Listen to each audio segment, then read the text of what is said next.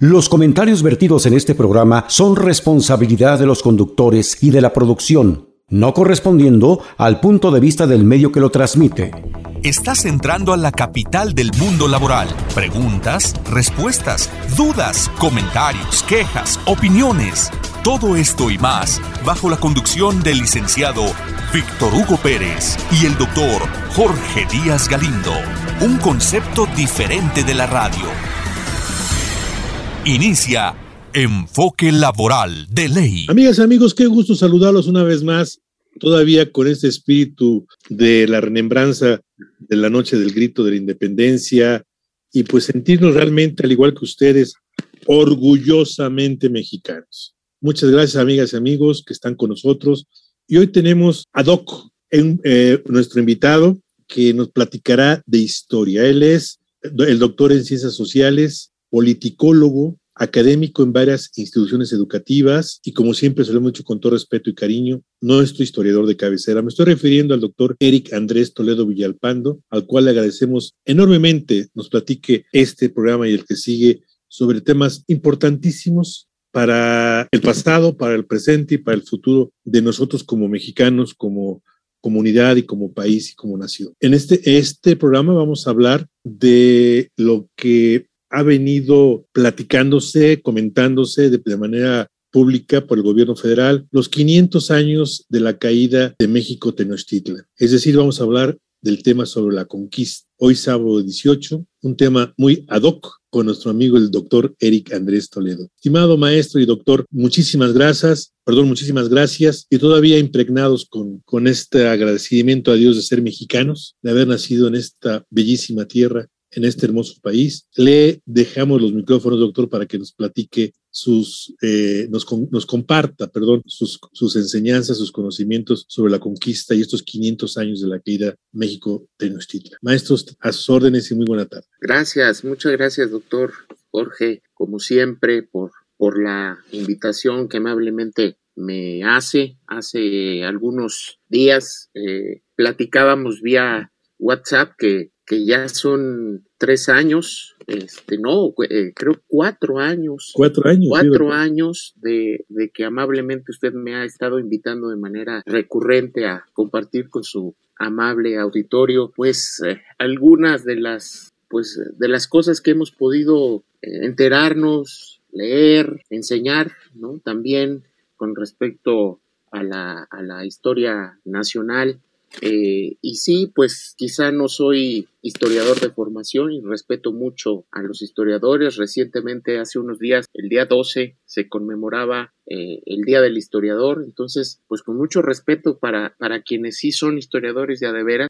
pero, pero, pero la historia no nada más necesita eh, que la que la construyan científicos y académicos que sepan hacerlo. También necesita que haya alguien que la cuente y que la dé a conocer y que la divulgue. Entonces, quizá me pueda yo considerar un divulgador de la historia. Doctor, y aparte déjeme, déjeme decir lo que nos dije, lo que nos comentan por diferentes medios de redes nuestros estimados y queridos radioescuchas, una forma muy sabrosa de platicar y me refiero a una sencillez, a una estructura, porque lo que usted dice es muy cierto. Podemos tener eruditos, los cuales nuestro respeto en historia, pero si no hace ese clic como usted tiene con el escucha, con este caso con el radio escucha, y aparte en el entorno social y usted como eminencia en las ciencias sociales permite que ese clic historia, entorno social, se cristalice en una bella narrativa, en una elocuente narrativa y por eso nos sentimos muy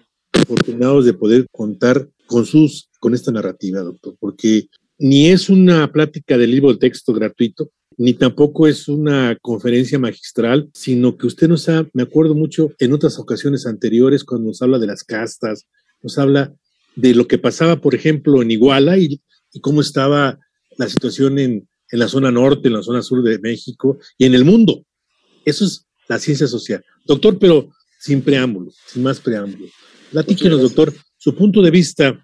Eh, yo quisiera empezar con una pregunta. Por ahí una, una polémica que sí, que no son los 500 años, que la fecha, me acuerdo del doctor Matos, suma no es la fecha que se dice es, es otra fecha, este, pero bueno, pues le entramos al asunto. A lo mejor tiene razón el doctor Montezuma, no es tan importante un día antes, un día después, un día una, sino es el acontecimiento. Pero, doctor, su opinión social, su opinión de cómo los mexicanos tenemos que percibir al final del día esta connotación de la caída de México Tenochtitlan hace 500 años. Sí, hay, hay, por supuesto, un debate y una discusión que siento yo que es muy rica y es muy fructífera. Digo, para quienes nos gusta, ¿no? Para quienes nos gusta la, la, historia y la reflexión en torno a estos hechos, indudablemente que, que desde que cuando desde la autoridad se promueve eh, la discusión y el debate y la deliberación, pues es muy rico. Hay otros gustos y otros eh, y otras opiniones igualmente válidas que, que dicen que significa perder el tiempo. Desde mi punto de vista, siempre pensar y repensar, construir y, y reconstruir nuestra reflexión sobre el pasado, nuestra narrativa sobre el pasado, es una oportunidad preciosa para entender nuestro presente. Bien decían los grandes historiadores que toda historia es historia contemporánea, decía Marc Bloch, fenomenal historiador francés, Toda historia es historia contemporánea porque toda la historia está construida desde el presente y bajo las significaciones que tenemos desde el presente. Entonces, indudablemente, en la medida en la que vamos evolucionando como sociedad, pues también necesariamente tiene que evolucionar nuestra noción y nuestra idea sobre, sobre el pasado. Y, hay polémica porque pues también depende de, la metodología y de la escuela historiográfica desde la cual se interpreta el pasado, ¿no? Desde una perspectiva... una, una pregunta, perdón. Sí. Lo que usted nos está comentando es fundamental, pero yo quisiera que pudiéramos imaginarnos, como usted nos ha permitido decir, vamos a subirnos a la máquina del tiempo, a la nave del tiempo. Retrocedemos 500, a lo mejor 550 años. ¿Cómo está España? ¿Por qué dicen en España, vamos allá a conquistarse? ¿Por qué se da esta situación de querer ampliar sus, fronteras, por llamarla de alguna forma? Y una segunda pregunta, ¿cómo encuentran a México, a lo que hoy es como México? ¿Cómo lo encuentran? Porque me, parece que no llegan a México, no llegan a Cuba, ¿no? Pues sí, primero llegan a las islas caribeñas y desde ahí se va haciendo, se van haciendo las expediciones hacia lo que llamamos la, la parte continental de América. ¿Y cómo entonces, eh, cómo estaba España, doctor? ¿Qué es lo que motiva a, la pandilla de Hernán Cortés? Perdón por la, el comentario, a Hernán Cortés y a los reyes, a decir, bueno, vamos para allá. Eh, y en segundo, ¿qué encuentran en México? España estaba apenas fortaleciéndose como Estado-nación desde la perspectiva de lo que implica un Estado-nación moderno. Un solo señor, es decir, unidad de poder, unidad de territorio, unidad de cultura, en este caso. El matrimonio entre los reyes de Aragón y de Quilla, Fernando e Isabel, le dio a España esa, esa posibilidad de unificarse después de muchos años, de siglos, de haber estado pulverizado el territorio en varios reinos. Ellos desarrollan una especie de guerra de reconquista de, de España y justo el mismo año en que partiría primera expedición de Cristóbal Colón a América o a lo que hoy definimos eh, como América, ellos logran arrebatarle a los eh, musulmanes el último reducto que les quedaba en el territorio que hoy es España, entendamos Granada. A partir de ahí, bueno, pues eh, se van creando condiciones, tenían un gran, un gran aliado en el Vaticano, en este, caso el, en este caso el Papa Alejandro VI, de nombre original Rodrigo Borgia, español, tenían un gran aliado ahí, pues en ese sentido les permitió contar con un permiso otorgado mediante bula, con un permiso para, para llevar a cabo la expedición, para llevar a cabo conquista de este territorio y también, y también en esa, en esa conquista de territorio llevar la evangelización, llevar eh, la cristianización de ese nuevo mundo. Entonces, eso, eso estaba en España, eso estaba pasando en España.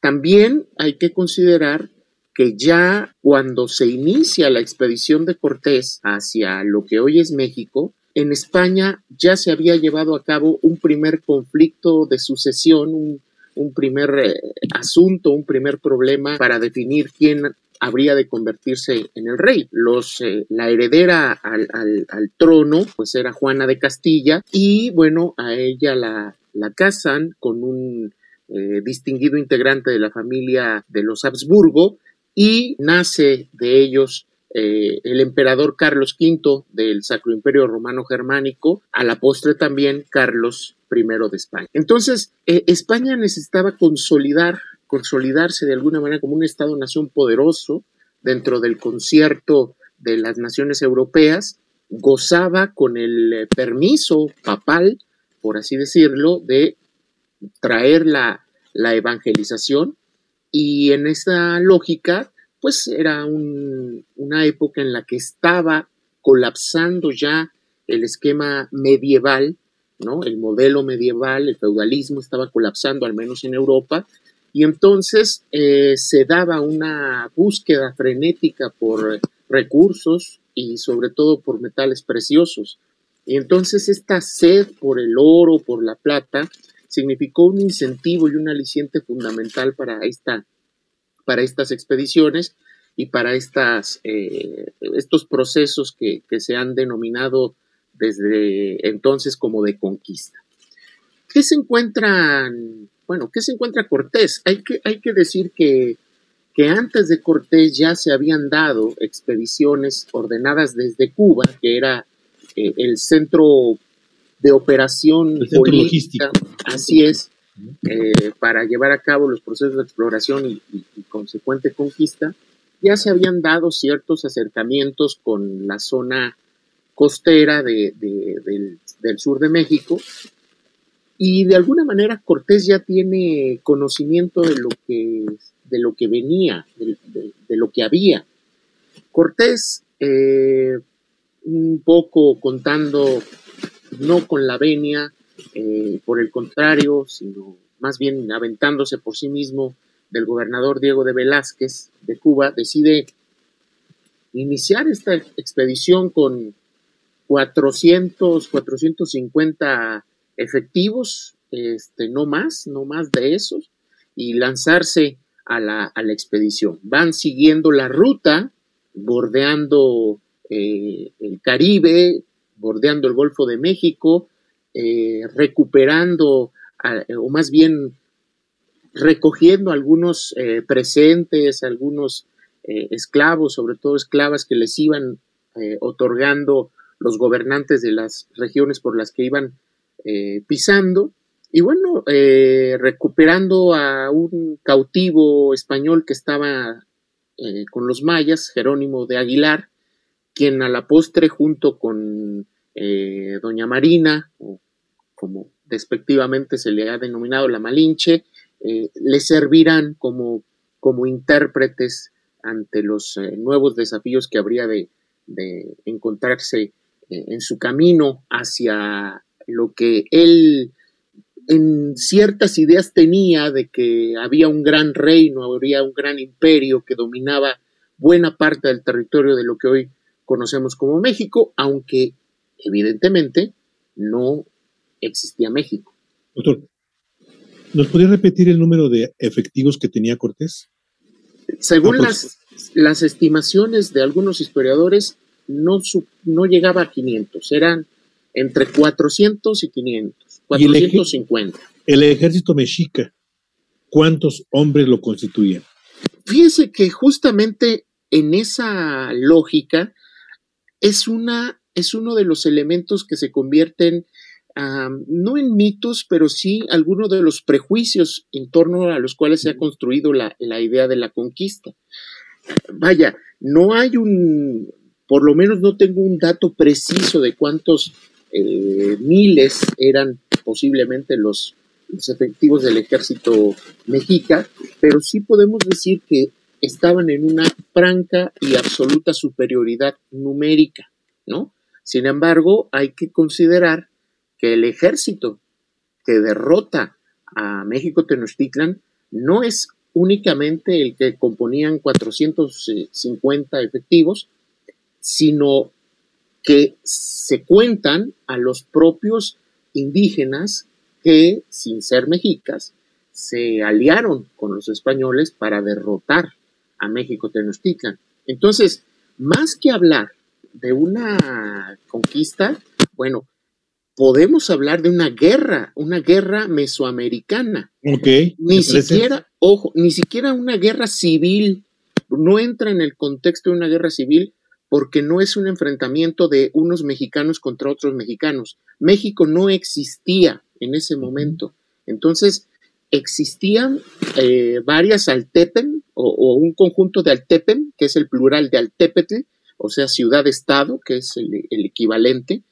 Eh, México Tenochtitlan era una, pero Texcoco era otra, Tlacopan era otra, eh, los Tlatelolcas que se habían escindido de los mexicas otra, Tlaxcala otra, Centla otra, en fin, había una gran cantidad de altepetles que estaban la mayoría de ellas sometidas al dominio y al tributo mexica. Entonces, a lo mejor, y quiero ser muy cuidadoso en el lenguaje, porque no sabe usted cómo respeto yo a mis ancestros. Yo soy mexicano. Pero he leído, a, a raíz de esta plática, me he hubo muchas publicaciones serias, a veces no serias, en medios de comunicación, revistas, y decía que un elemento, y, también quiero que usted nos oriente, doctor, rogarle su luz, de que de, la, de la figura de Moctezuma, que fue un elemento que la palabra hubiera no existe, pero si se hubiera puesto él como un verdadero gobernante, y él decía, y decía ahí el historiador, no lo bajaba de, adicto, alcohol y alucinantes, entonces, y que esa situación de la no realidad fue un elemento muy importante para no, no defender el imperio Tenochca, ¿no? Es lo que él decía. primera pregunta. Y la, segunda es, doctor, desmitificar a la mujer traicionera, a la mujer traidora, ¿no? ¿no? Y también la no traición de los tlaxcaltecas, porque bueno, pues era un pueblo subyugado. Esos tres temas, salvo lo que usted nos quiera Edgardo. No, adelante. Eh, no, y son muy pertinentes las, las preguntas porque tienen mucho que ver con los prejuicios que se han construido en torno a la idea de la conquista.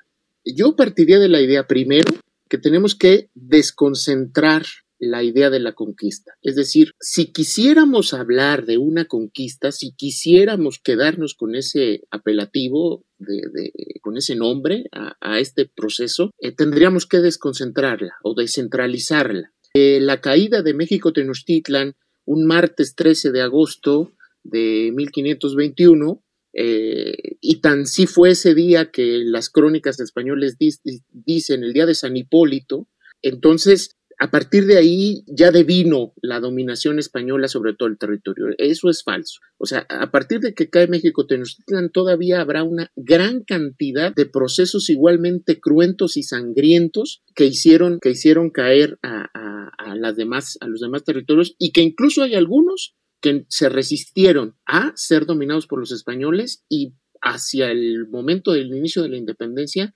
no estaban sometidos. Pensemos en los pueblos del norte, del norte de México, que, que, nunca, nunca se sometieron a la dominación española, nunca pudieron con ellos.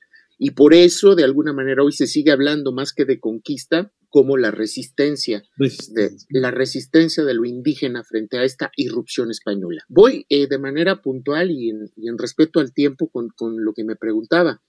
Sobre Moctezuma se ha dicho mucho. Sin embargo, Moctezuma resistió hasta donde más se pudo y e hizo primero la búsqueda de entablar negociaciones con, con, con, los españoles y con sus aliados, y cuando esto no se pudo lograr, pues entonces los enfrentó, y hay episodios profundamente sangrientos que muestran la resistencia real que Moctezuma puso, y, y no solo Moctezuma, sino la mayor parte del pueblo mexica. Eh, hay relatos quizá un tanto cuanto novelescos que, que señalan que cuando a veces no se podía contra los españoles, así en auténticos ejercicios kamikazes, desde las azoteas de las casas, eh, algunas personas mexicas se lanzaban en contra de, de, los españoles y de sus aliados para tratar así de al menos hacerles algún daño. Y es que los españoles venían con un escudo de aliados, o sea, esos personajes españoles que venían ah, comandando de alguna manera esta expedición se, rodeaban para protección con un escudo con las demás fuerzas que se convirtieron escudos humanos escudos, humanos. fíjese llegaron 450 con Cortés hay crónicas y hay estudios recientes que señalan que llegaron al menos 2.500 españoles más en los tres años que duró este proceso, de 1519 a 1521. Pero ojo, el 13 de agosto de 1521 solamente había 980 españoles. Es decir, también murieron, murió la tercera parte de los españoles que, llegaron a enfrentar esta, este proceso. Entonces, también podemos decir que Cortés llevó a la propia muerte a dos terceras partes de sus comandados. Entonces, lo que se tenga que decir de Moctezuma se tendrá que decir, pero también de Cortés. El siguiente punto es fundamental porque los prejuicios de la conquista están fundamentados en varios elementos profundamente nocivos y dañinos hasta nuestros días. El racismo, el clasismo y el machismo.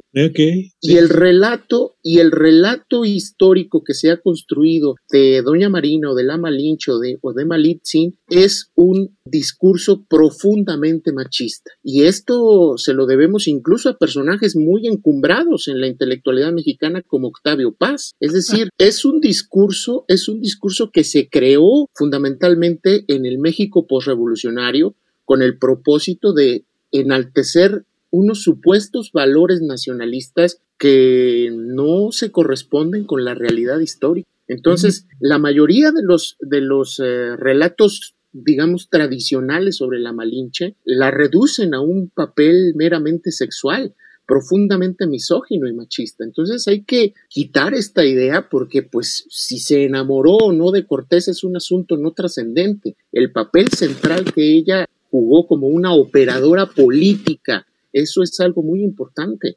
independientemente de que no hay traición, porque ella no formaba parte del, de, la, tribu, de la tribu o del pueblo, perdón, de la civilización de México. Ella era maya, ¿verdad?